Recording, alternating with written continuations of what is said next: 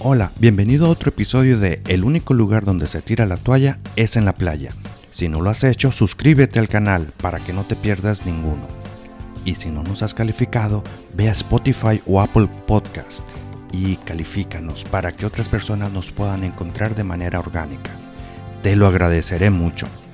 También podemos estar en contacto en Facebook e Instagram como Yo Soy Jorge L. El tema de hoy, 6 hábitos para vencer la procrastinación. ¿Alguna vez te has encontrado con una larga lista de cosas por hacer y sin voluntad de hacer nada? Estás siempre empujando las cosas en la agenda y diciéndote a ti mismo que lo harás en, en el futuro, en lugar de hacerlas en este momento. Pues, ¿qué crees? No estás solo. Estudios han indicado que del 15 al 20% de los adultos han sido afectados por la procrastinación. El 25% de los adultos considera la procrastinación como uno de sus rasgos de personalidad. ¿Y tú qué te creías único? Creías que tú eras la única persona que sufría de este mal y te daba pena decir. Pues como vemos, habemos más de los que imaginamos. Antes que nada, vamos a definir y explicar qué es la procrastinación. El término procrastinación tiene sus raíces en el latín, viene de dos palabras que significan pro, adelante, y crastinus, mañana. Y literalmente se traduce dejar cosas hasta mañana. En otras palabras, la procrastinación se refiere a la práctica de constantemente poner cosas a un lado y retrasarlas hasta el último minuto, y en algunas veces, de hecho, hasta después de la fecha límite. Mientras algunas personas confunden la procrastinación con ser flojo o creen que los dos términos son intercambiables, esto no es así. Una persona que procrastina siempre termina teniendo todo hecho. Puede que sea tarde, pero lo harán. Desafortunadamente, lo mismo no se puede decir sobre una persona que es floja. Procrastinar puede ser porque alguien está ansioso o te sientes abrumado, o se sienten desconectados de su futuro, o ellos quieren que todo sea perfecto y no van a empezar hasta que ellos sepan que va a ser perfecto. En esta parte muchas veces te enteras de personas que tienen que ver todo el recorrido, todos los pasos claros y específicos para poder empezar con la primera actividad. Hay ocasiones en las que si es necesario para tener un una idea de pertenencia. Pero en muchas ocasiones no lo es. No tienes que conocer el camino de Monterrey a Guadalajara para manejarlo. Solamente tienes que ir siguiendo las instrucciones y saber por dónde te vas a ir. El camino lo irás descubriendo en el proceso. Lo mismo pasa con este tipo de personas. Por otro lado, ser flojo simplemente es ser flojo. Existe la posibilidad de que te falte motivación o tengas miedo de fallar. En ocasiones puedes notar que cuando tienes muchas cosas por hacer, como por arte de magia surge la necesidad de limpiar tu oficina o de limpiar tu cuarto o de acomodar la casa, preparar la comida, o hacer cualquier otra cosa en lugar de lo que tienes que hacer. ¿Te ha pasado? A mí sí. Claro que después de ver este tipo de cosas, es muy fácil identificar que estás dañando tu futuro. Te das cuenta que no eres tan productivo como te gustaría ser y te estás autosaboteando y te tomará más tiempo lograr esas metas que tanto quieres.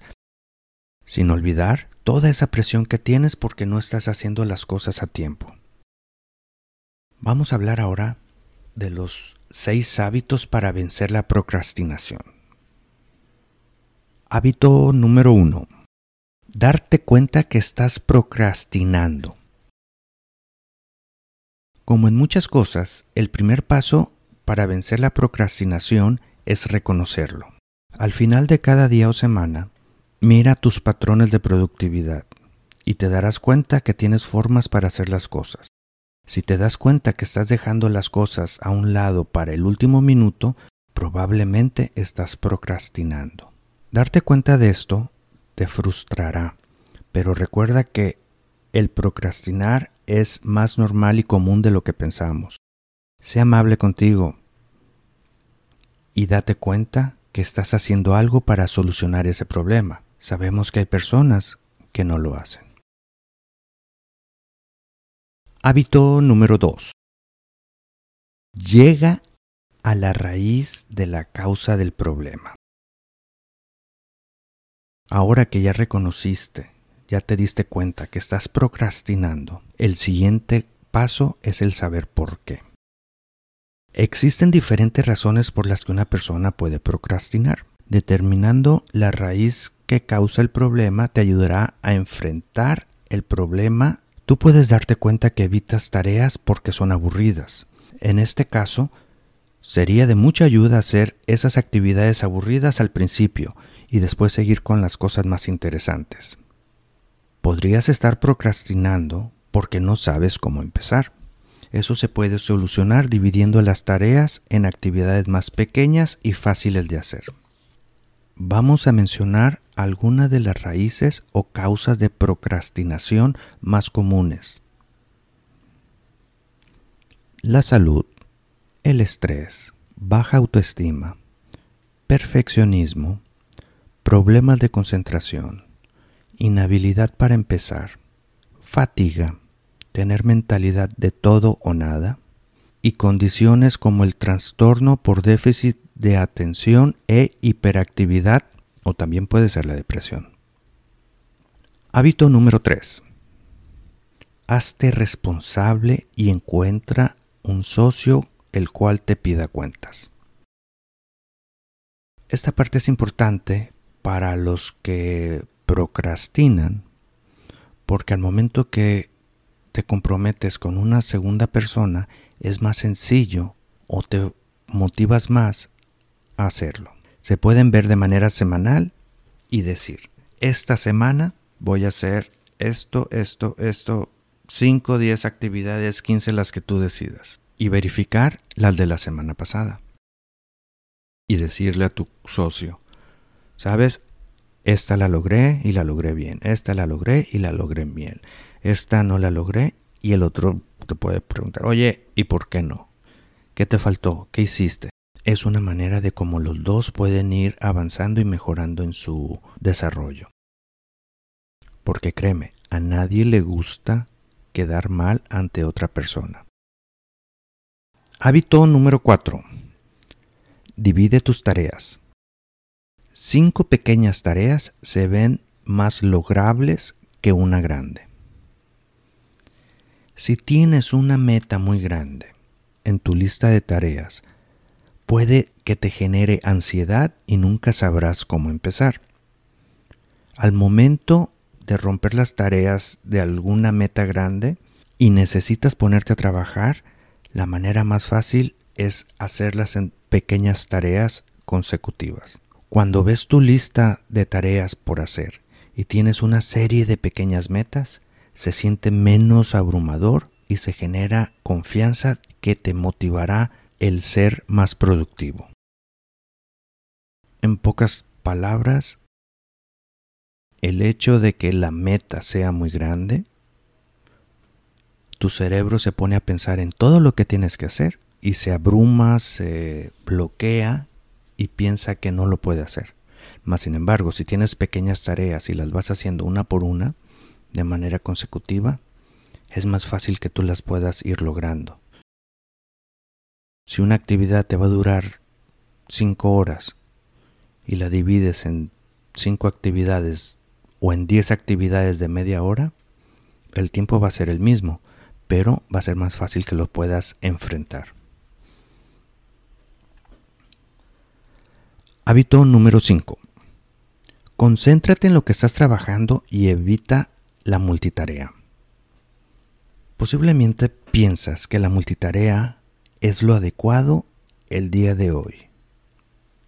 Tengo noticias como lo he mencionado en otros podcasts. Una vez que dejas de hacer el la multitarea, te das cuenta que haces más cosas y mejores concentrándote en una sola. El hecho de enfocarte en una sola tarea antes de que sea completada significa que el cerebro no tiene que estar cambiando entre dos o más tareas. Además, obtienes la satisfacción de tachar actividades de tu lista de tareas, que eso es altamente gratificante para ti. Hábito número 6. Replantea tus pensamientos. La procrastinación empieza con tus pensamientos, de tal manera que refraseando tus pensamientos te permitirá ver tus tareas de una manera diferente, con una perspectiva más motivante. Desarrolla tu mentalidad positiva. Una manera de desarrollar un pensamiento positivo en la vida es empezar tu día con algunas afirmaciones positivas. Y ahora, para finalizar, la procrastinación puede ser un gran obstáculo para tu habilidad de conseguir metas y progresar en la vida. En el momento que te des cuenta de la existencia del problema, lo mejor es que empieces a trabajar en él al instante. No lo dejes para después. Es un gran paso hacia la productividad y los logros. Puede parecer difícil y casi imposible, pero cuando adoptas algunos hábitos y te mantienes en ellos consistentemente, te darás cuenta que puedes derrotar a la procrastinación. Eso sí, recuerde ser amable hacia ti mismo y llevar un día a la vez. Saludos. Esto es todo por el momento. ¿Te gustó el tema? Compártelo. Sé que conoces a alguien que le puede servir. Suscríbete al canal para que puedas escuchar todos los temas y no te pierdas ninguno de ellos. No olvides calificarnos con 5 estrellas. Podemos seguir conectados por medio del Instagram y Facebook en Yo Soy Jorge L, en la página web yo soy Jorge Luis.com. Saludos y estamos en contacto.